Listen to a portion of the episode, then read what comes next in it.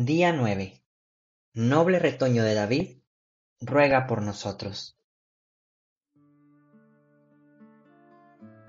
Por la señal de la Santa Cruz de nuestros enemigos, líbranos Señor Dios nuestro, en nombre del Padre, del Hijo y del Espíritu Santo. Amén.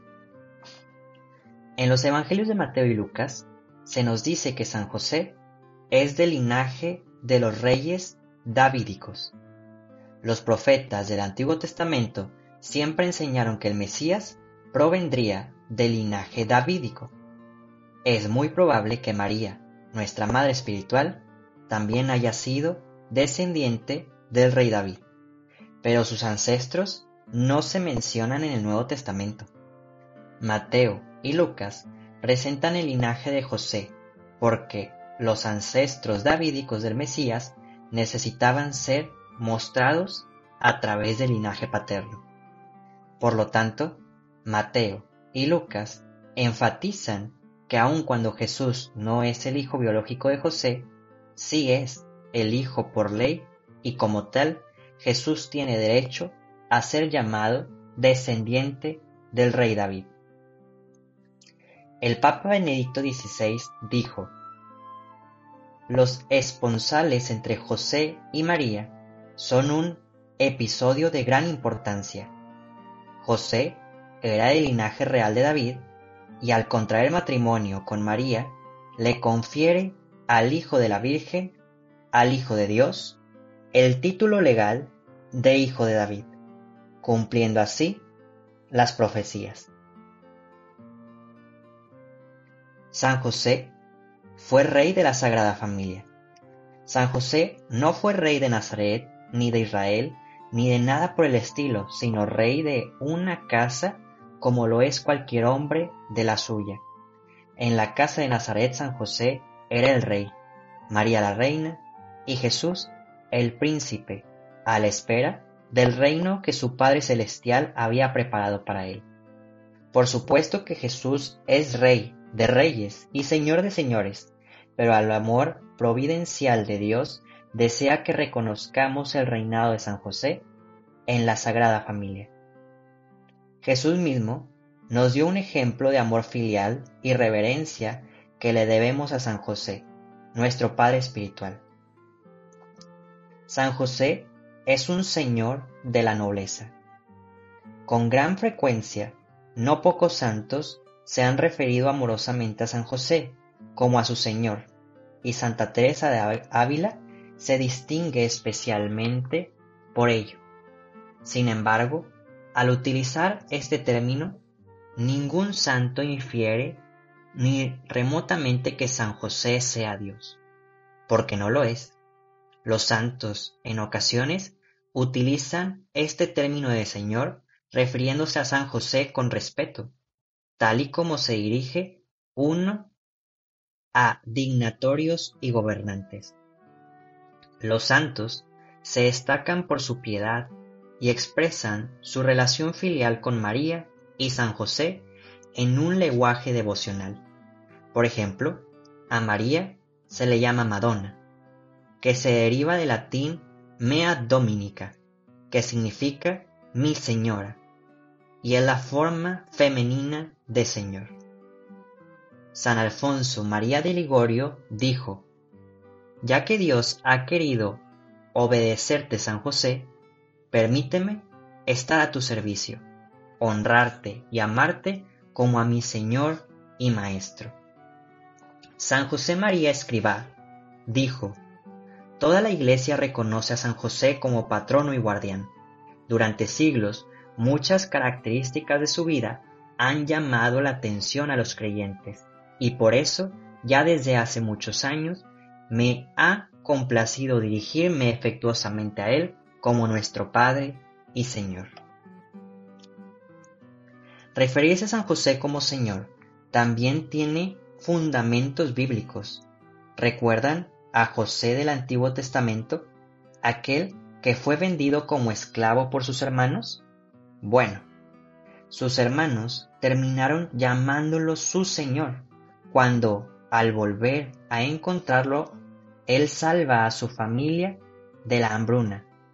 Para nosotros San José es más que un hermano. Él es nuestro noble Padre Espiritual. Es nuestro amado Padre Espiritual y Señor. San Alfonso María de Ligorio dijo, Noble San José, me alegra que Dios te haya hallado digno de realizar tan importante encargo, porque al ser elegido como Padre de Jesús, pudiste ver a aquel cuyas órdenes el cielo y la tierra obedecen sujetándose él mismo a tu autoridad.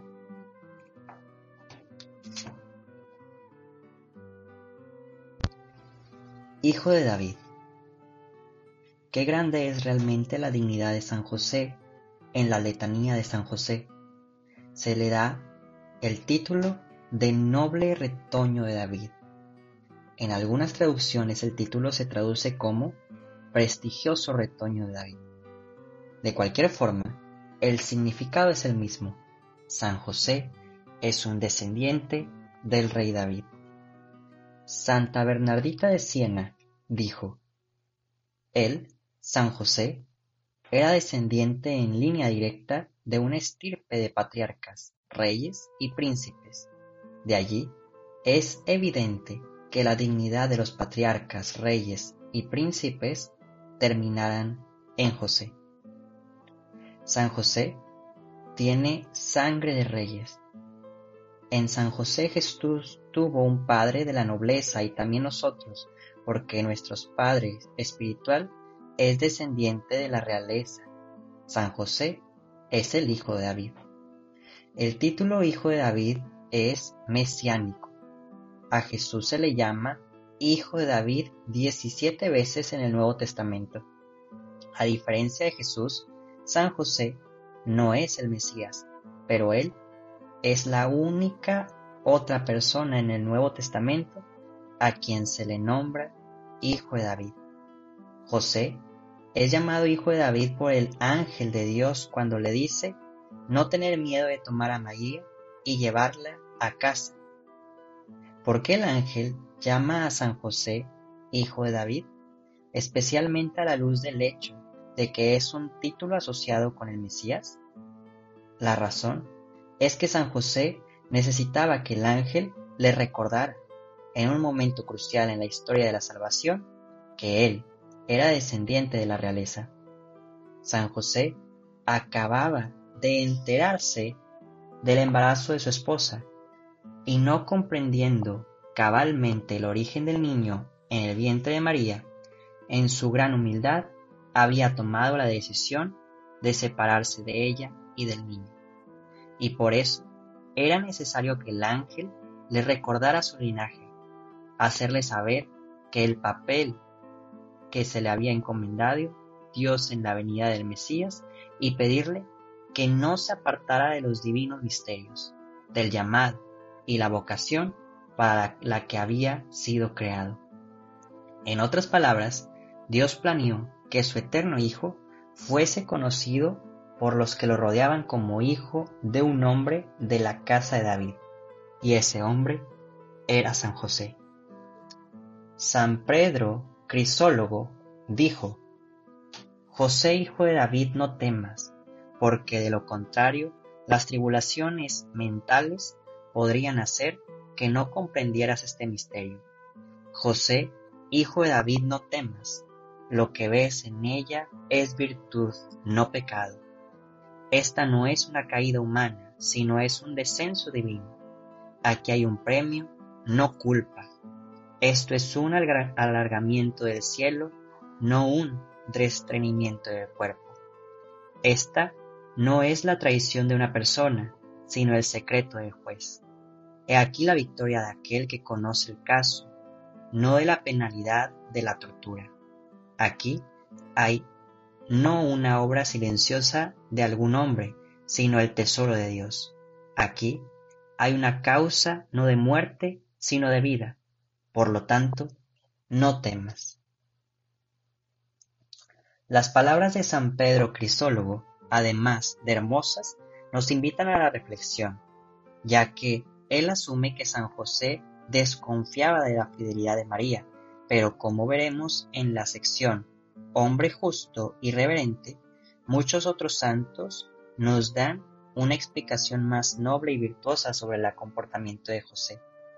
Esos santos sostienen que San José estaba reverentemente admirado de lo que sucedía en el vientre de María y se consideraba indigno de ser su esposo y padre putativo del niño. Él jamás sospechó que María hubiese hecho algo malo o algo así, al contrario, San José sabía que estaba ante la presencia de un gran misterio. Humilde y justo, planeó separarse de María en silencio con el objeto de no interponerse en los divinos misterios. Sin embargo, antes de que pudiese hacer algo, Dios envió a su ángel para recordarle a José de su linaje real, un linaje necesario para que el Salvador fuese considerado descendiente de David. El rey David, ancestro de San José, perteneciente de la realeza, alguna vez él mismo había tomado una decisión similar, considerando indigno de tener el arca de la alianza en su cuidado. El rey David envió el arca lejos durante tres meses, para prevenir que algo parecido sucediera en el matrimonio de María y San José. El ángel aseguró a San José que Dios lo había elegido para acoger al niño y a su madre en su casa. San José no debía enviar lejos el arca, no debía hacer lo que hizo el rey David. José, hijo de David, no temas tomar contigo a María, tu mujer. Letanía de San José. Señor, ten piedad de nosotros. Cristo, ten piedad de nosotros. Señor, ten piedad de nosotros. Cristo, óyenos. Cristo, escúchanos. Dios Padre Celestial, ten piedad de nosotros. Dios Hijo Redentor del mundo, ten piedad de nosotros. Dios Espíritu Santo, ten piedad de nosotros. Santísima Trinidad, un solo Dios, ten piedad de nosotros. Santa María, ruega por nosotros. San José, ruega por nosotros.